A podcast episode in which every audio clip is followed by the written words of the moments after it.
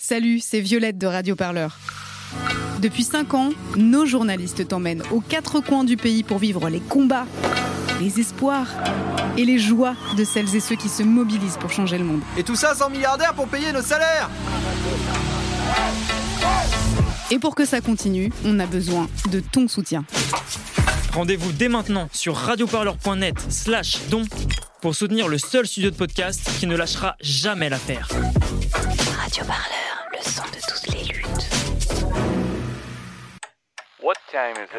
C'est l'heure de l'actu des luttes.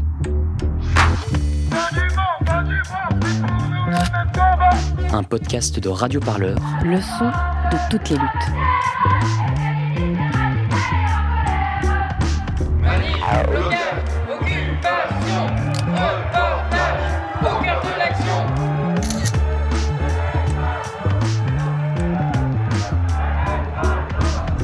Entre flashball et lacrymo, Radio Parleur dans son micro. Mais on parle pas de violence Venez, on marche Radio Parleur, le son de toutes les luttes. Je pense que dans notre imaginaire collectif, la prof, le maître, la maîtresse d'école de nos enfants, c'est forcément un ou une fonctionnaire. Son employeur, c'est l'État, avec à la clé la sécurité de l'emploi et d'énormes vacances d'été. Et bien sûr, comme tous les gros clichés, l'image n'est pas fidèle à la réalité. En fait, parmi les 860 000 enseignants et enseignantes que compte l'éducation nationale, eh on compte de plus en plus de contractuels. Ce ne sont pas des fonctionnaires, ils et elles sont rarement passés par les filières classiques de formation des profs, et on les recrute surtout pour boucher les trous, mettre quelqu'un face aux élèves, même en cas d'absence d'un titulaire, pour cause par exemple de maladie, pourquoi pas de Covid. Cette précarisation de l'enseignement et ses conséquences, c'est l'une des multiples réalités qu'a mis en lumière la pandémie depuis deux ans. Et c'est l'un des moteurs du ras-le-bol des profs qui se mobilisent depuis le début du mois de janvier. Alors bien loin d'Ibiza et des vacances du ministre Jean-Michel Blanquer, on va aller dans les écoles au cœur de cette machine géante d'ubérisation de notre éducation. Et ça commence par un simple mail, un mail qu'a reçu notre journaliste Alexandre Bouillet. C'est lui qui signe ce reportage. Vous êtes à l'écoute de l'actu des luttes.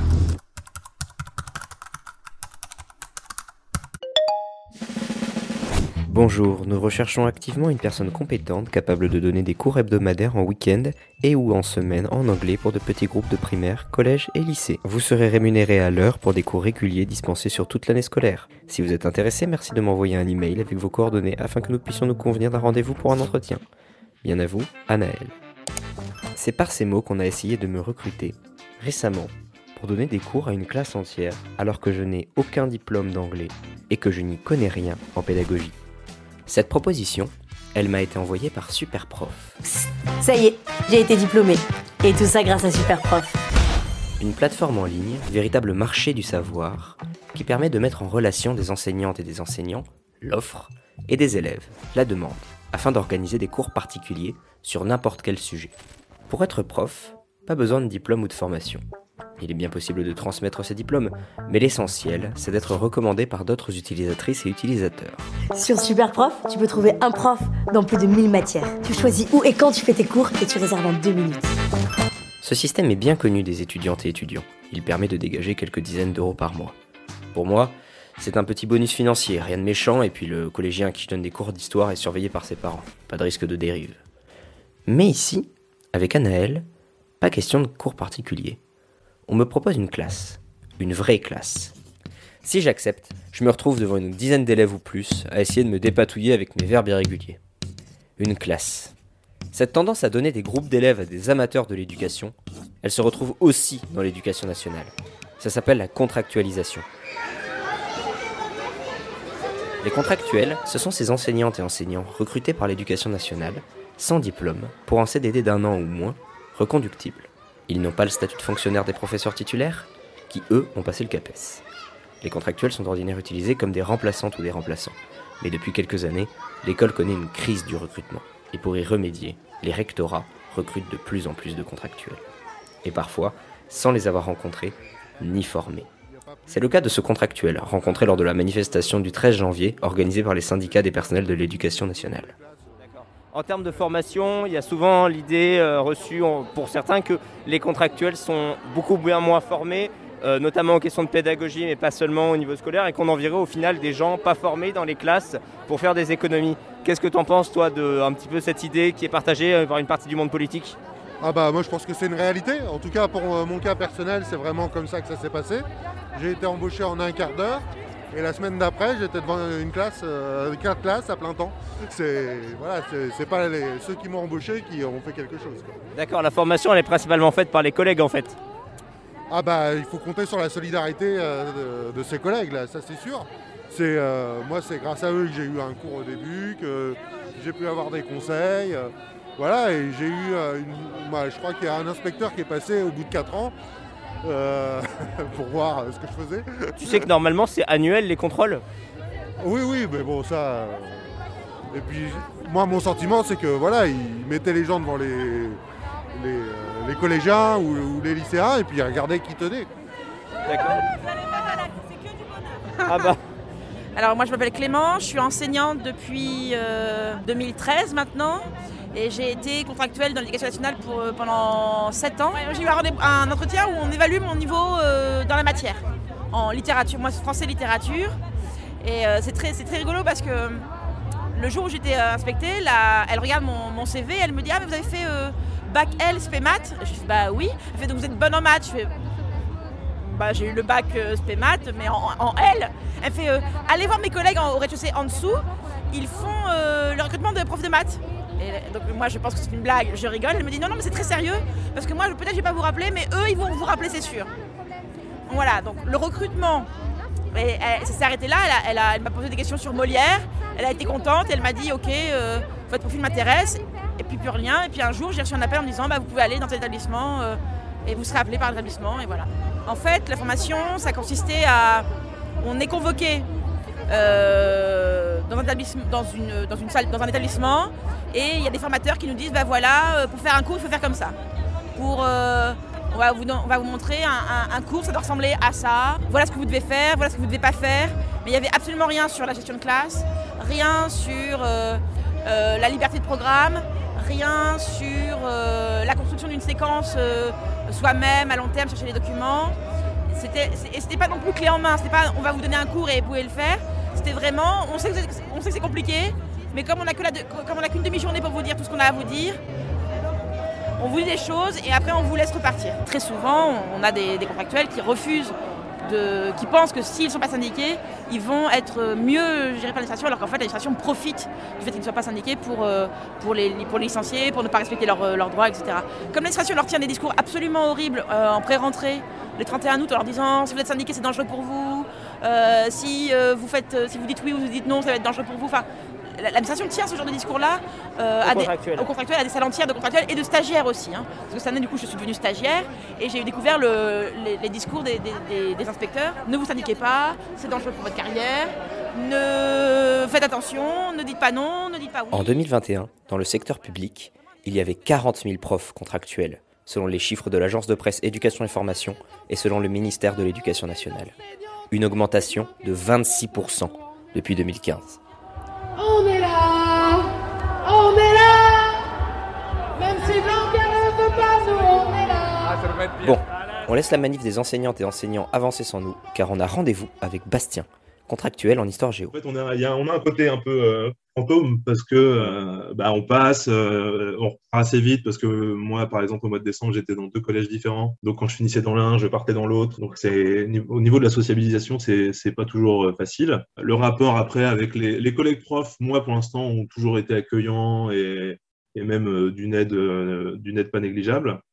Euh, la vie scolaire est toujours une alliée. Ça, c'est euh, quand, on arrive dans un nouvel établissement, euh, si des, profs qui veulent devenir contractuels m'écoutent, je, leur conseille de se rapprocher de la vie scolaire. Et ça permet d'avoir une aide de gens qui peuvent un peu nous aider à, comprendre l'établissement.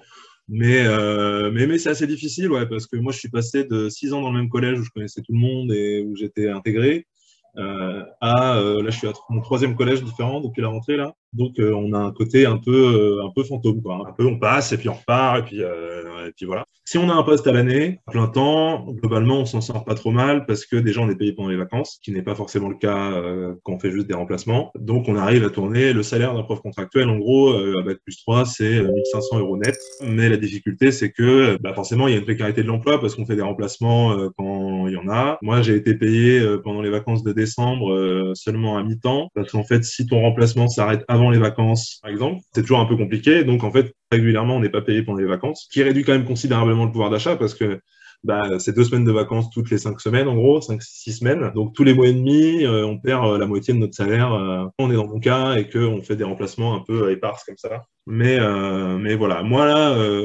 pour être tout à fait honnête, je suis un peu dans la merde financièrement. j'ai encore, j'ai 29 ans et j'ai encore besoin de mes parents à certains moments parce que j'arrive pas j'arrive pas à tenir, euh, à tenir mes mois complets. Quoi. La précarité et le manque de formation des contractuels s'entrecroisent au moment de se retrouver devant une classe. Survivre devant 25 enfants ou 35 ados, seul, sans certitude sur sa capacité à gérer et sans garantie sur son avenir, c'est la certitude d'un maximum de stress. Claire, prof des écoles à Paris dans le primaire, résume la manière avec laquelle les contractuels sont perçus par les autres enseignants. On est venu me solliciter pour euh, que j'accueille un enseignant contractuel qui se trouvait être en difficulté dans la classe qu'il avait à sa charge. Et euh, du coup, euh, la conseillère pédagogique qui l'accompagnait lui a proposé deux journées d'observation chez des collègues expérimentés et formés. Et donc, on est venu me solliciter pour l'accueillir pour une demi-journée d'observation dans ma classe. Donc, sur le coup, en fait, euh, cette conseillère pédagogique, elle est venue, elle a débarqué dans ma classe euh, vendredi après-midi. Euh, et puis, moi, sur le coup, j'ai accepté. Et puis, en fait, en en discutant avec mes collègues et puis en réfléchissant à cette question, je me suis dit qu'en acceptant, euh, comment dire, je participais au fait qu'on puisse recruter euh, des gens qui n'ont aucune formation et qu'on suggère ainsi que ces gens puissent être euh, formés entre guillemets en deux jours d'observation, comme si ça suffisait à pouvoir enseigner devant une, classe d'élèves. Donc là, il est en poste. Hein.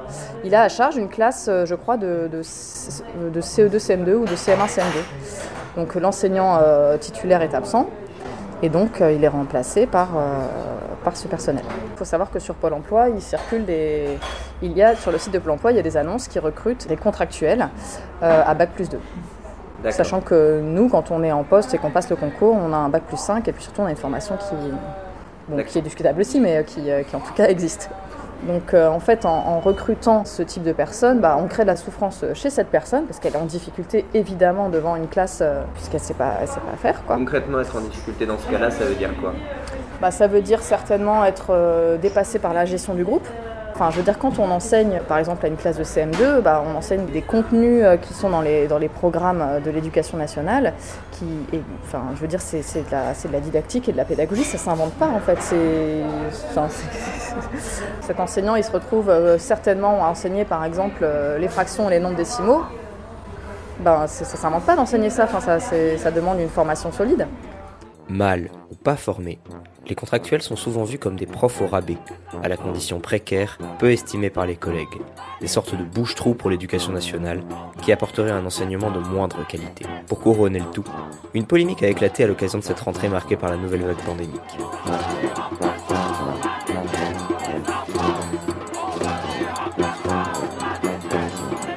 Depuis début janvier, des parents d'élèves et des représentantes et représentants politiques s'insurgent contre la proposition faite par des recteurs et rectrices de recruter des retraités, voire des parents d'élèves. Face à cette situation inquiétante, qu'en pensent les syndicats?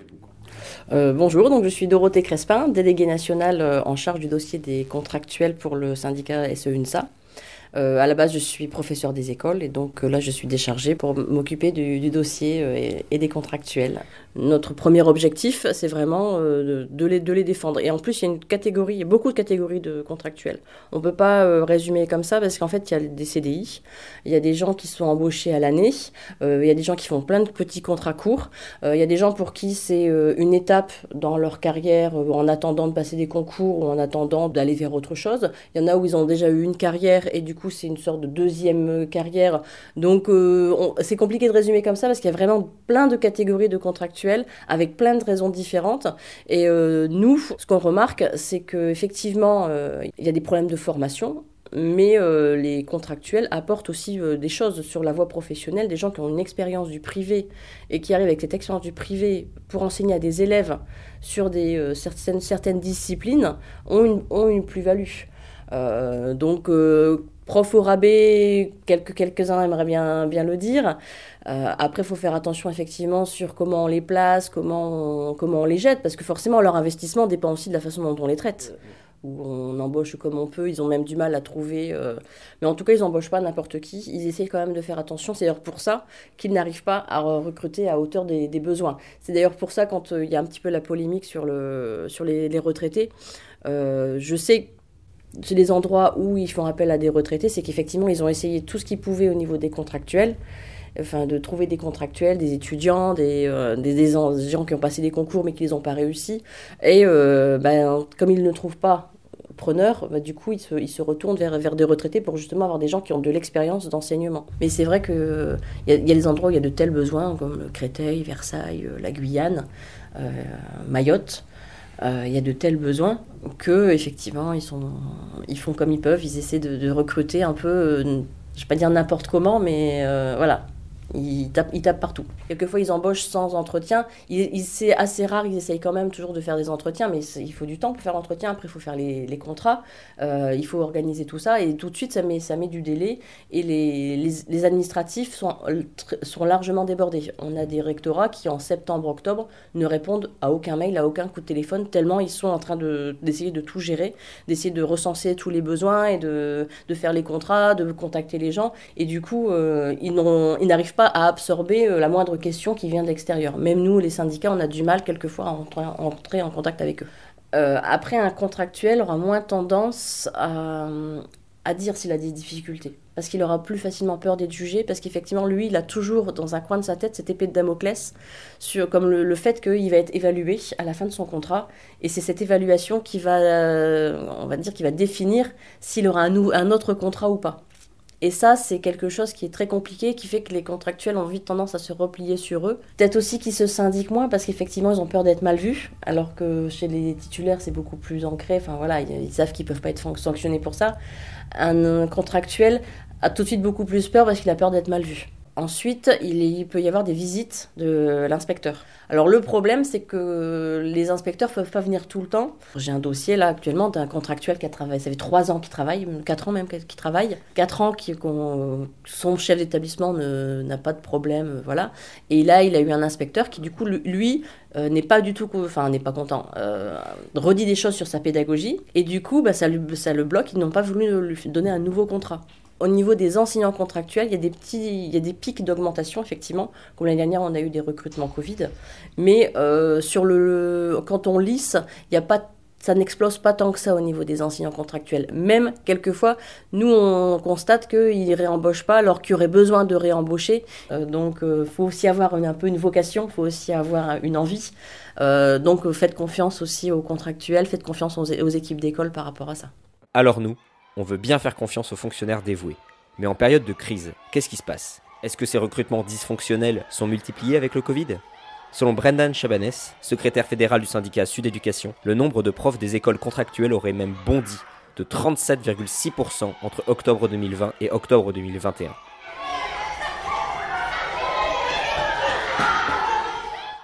Pourtant, le besoin est urgent au moment où les profs tombent comme des mouches. La première semaine de janvier 2022, 9200 classes étaient fermées à cause de cas de Covid et plus de 5600 professeurs ont été contaminés. Jean-Michel Blanquer avait affirmé mercredi 5 janvier qu'environ 8% d'enseignants étaient absents, mais que le pic ne devait pas dépasser les 15%. Visiblement, les recrutements massifs des contractuels n'ont pas permis de faire face à toutes les absences, qui se répercutent directement sur les élèves. Les élèves, d'ailleurs, qu'est-ce qu'ils en ont à dire?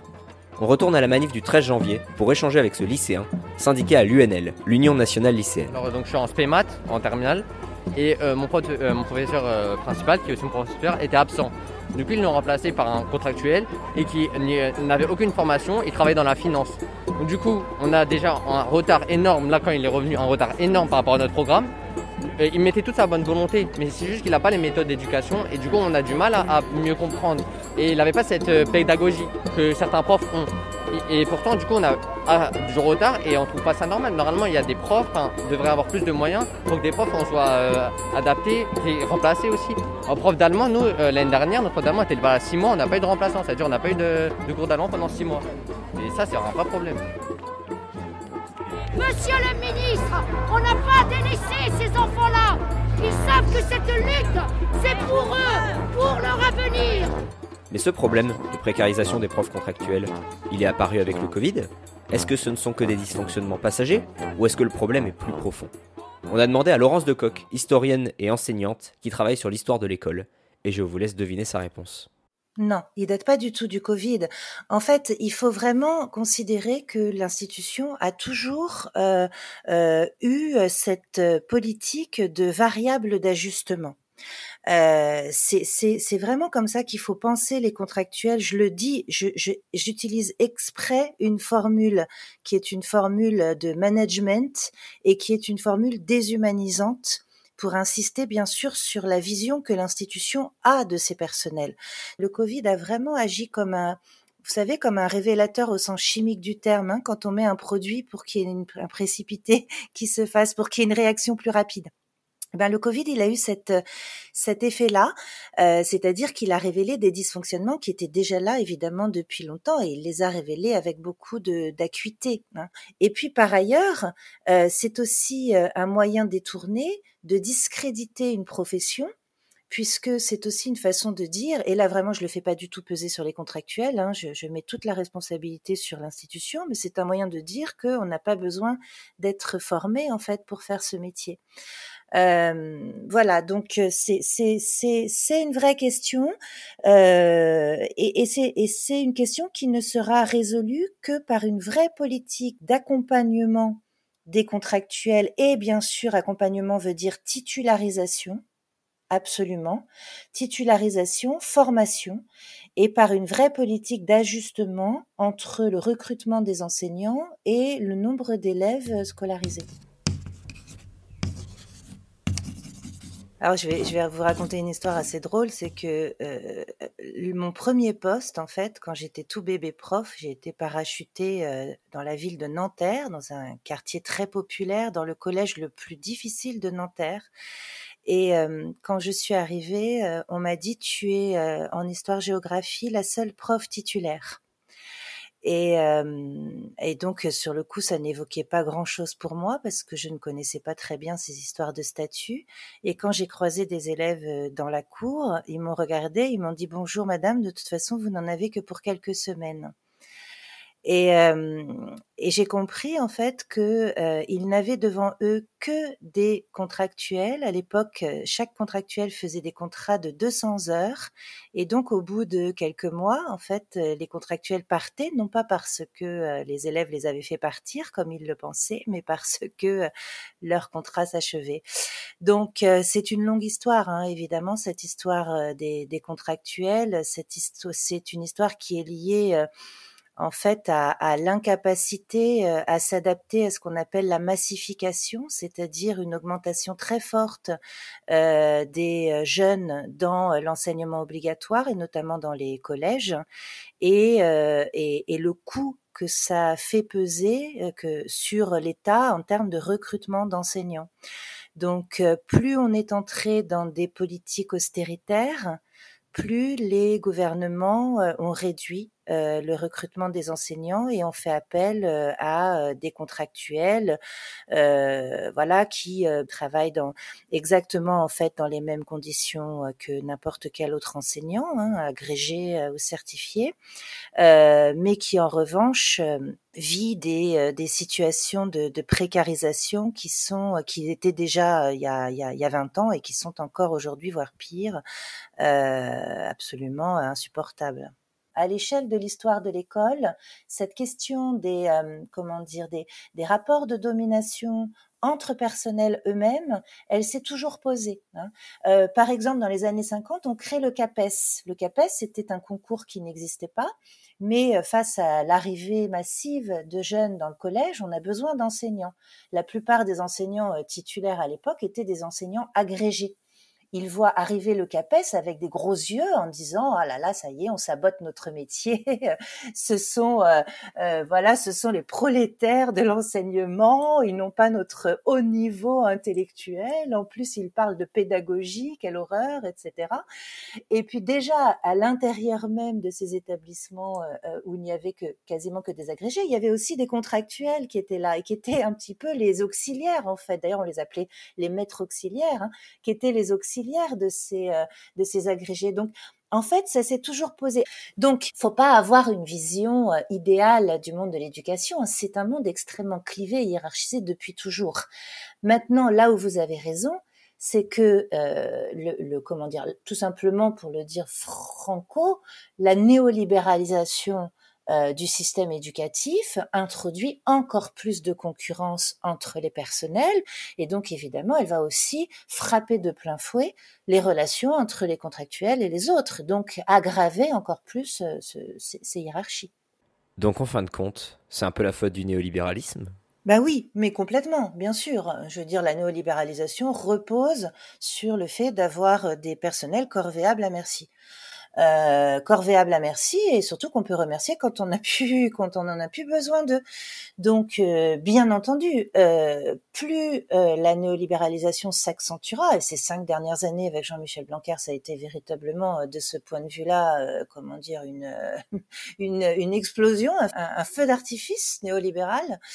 Euh, plus ça, plus ça s'accentuera et plus euh, euh, l'institution fera appel à des contractuels, ce qui lui permet de faire encore plus d'économies et, et d'avoir une, une, caporalisation totale des, des, personnels. Et on voit bien d'ailleurs que ce sont des, des, des gens que l'on met dans, devant des publics qui sont des publics très difficiles, souvent, hein, qui ils vont dans les quartiers populaires, c'est-à-dire là où d'où les titulaires essayent de partir le plus vite possible. Et donc on a aussi un système qui qui se nourrit lui-même. C'est-à-dire que quand on met des, gens non formés devant des enfants qui ont vraiment besoin d'enseignants expérimentés et formés, eh bien, euh, on, brade aussi euh, l'enseignement. Donc, on empêche aussi ces enfants d'accéder euh, à des voies qui sont des voies communes à tous, et notamment les voies générales, et on fait des bons petits ouvriers, là aussi corvéables à merci pour le monde néolibéral. Donc, tout ça est extrêmement bien huilé, en fait.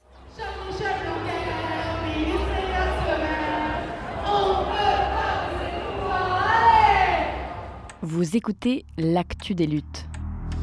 Laissez les bourgeois tranquilles, ça suffit maintenant. Rentrez chez vous. Bah oui. Non mais il y a un moment, il faut que ça cesse quoi. Ils nous emmerdent. On leur a dit c'est fini et le peuple, il, il, doit suivre. On leur a pas assez bien expliqué, mon brave monsieur. Radio Parleur, le son de toutes les luttes.